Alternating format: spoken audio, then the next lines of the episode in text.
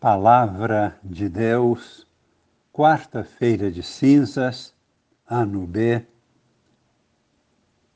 Amigos e irmãos, participantes da vida nova em Cristo, com Maria em oração.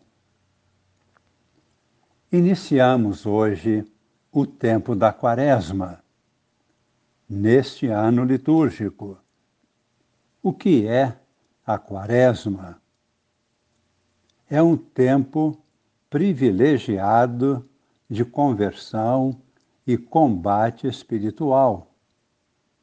São 40 dias de intensa espiritualidade em preparação para a Páscoa. Desde o início da Igreja, este foi um tempo de forte catequese batismal. Era um tempo muito especial de preparação para o batismo, o qual, preferencialmente, era celebrado na Vigília Pascal, no Sábado Santo. É um tempo durante o qual a igreja se recolhe no silêncio para ouvir na interioridade do coração a palavra de Deus. Nos primórdios da igreja, foi um precioso período de penitência, oração, aprendizado e aprofundamento no mistério do Cristo, com intensa catequese batismal. Um tempo forte, reservado para o encontro com Deus.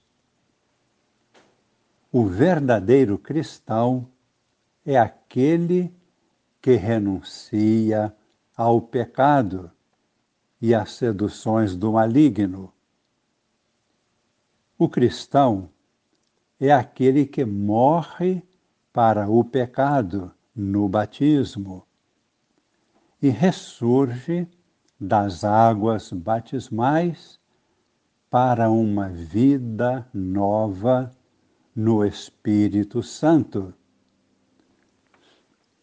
O cristão vive a moral nova do Espírito Santo, deixando-se conduzir pelo Espírito. A primeira leitura da liturgia de hoje é do livro do profeta Joel e nos traz um veemente apelo à conversão e à penitência com o insistente convite para nos aproximarmos de Deus, porque Ele é bom e misericordioso. Ouçamos a forte voz de Deus. Nos versículos 12 e 13, agora, diz o Senhor, Voltai para mim com todo o vosso coração, com jejuns, lágrimas e gemidos. Rasgai o vosso coração e não as vossas vestes. E voltai para o Senhor, vosso Deus. Ele é bondoso e compassivo, paciente e cheio de misericórdia, inclinado a perdoar os pecados e retirar os castigos. Nos versículos 17 e 18, estamos lendo Perdoa, Senhor, a teu povo, e não deixes que esta tua herança sofra a infâmia. Nem permitas que as nações a dominem.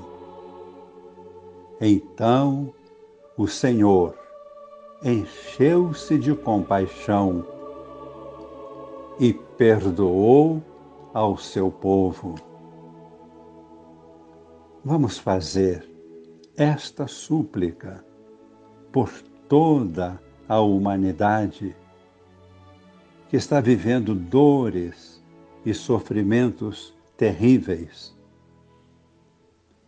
A segunda leitura nos traz uma firme exortação do apóstolo Paulo, que em sua segunda carta aos Coríntios anuncia o poder da palavra de Deus, a qual, por si mesma, tem a força transformadora que liberta o pecador e lhe confere condições de viver uma vida nova.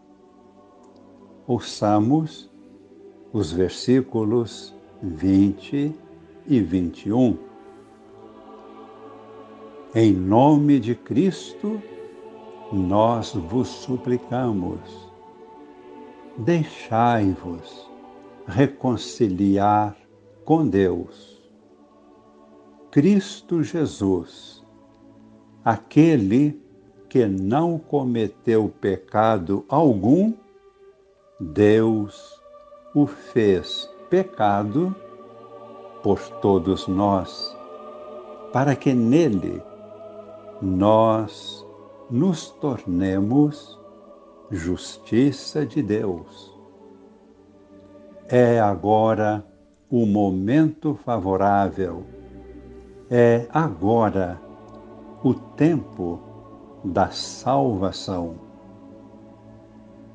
E no Evangelho de hoje, a palavra firme e direta de Cristo que nos adverte para que estejamos sempre longe da mentira, da hipocrisia e da falsidade dos fariseus. Cristo é a verdade em pessoa. Ele nos diz no Evangelho de Mateus, capítulo 6, nos versículos 2, 5 e 16. Quando deres esmola, não toques a trombeta como os hipócritas. Quando orardes, não sejais como os hipócritas, que chamam a atenção para si mesmos. Ao contrário, quando tu orares, entra no teu quarto e fecha a porta, e teu Pai te recompensará. Quando jejuardes,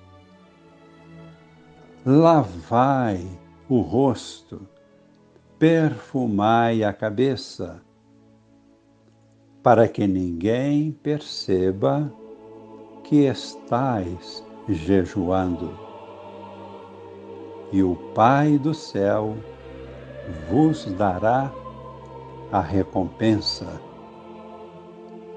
Rezemos, pedindo ao Senhor que dirija a nossa vida. Entreguemos ao Senhor toda a nossa vida, para que Ele nos conduza por seu Espírito e realize em nós a sua obra e através de nós edifique o seu reino em todas aquelas situações em que nós mesmos devemos estar presentes e atuantes. Senhor, pedimos que estendas as tuas mãos sobre nós, transmitindo-nos o teu Espírito Santo. Toma nossas vidas em tuas mãos, conduz o nosso viver pela luz do Espírito Santo. Pedimos que nos concedas a tua bênção, que esta bênção permaneça em nós, em nossos familiares, em toda a igreja. Chegue a toda a humanidade. Abençoe-nos o Deus Todo-Poderoso, Pai e Filho e Espírito Santo. Amém.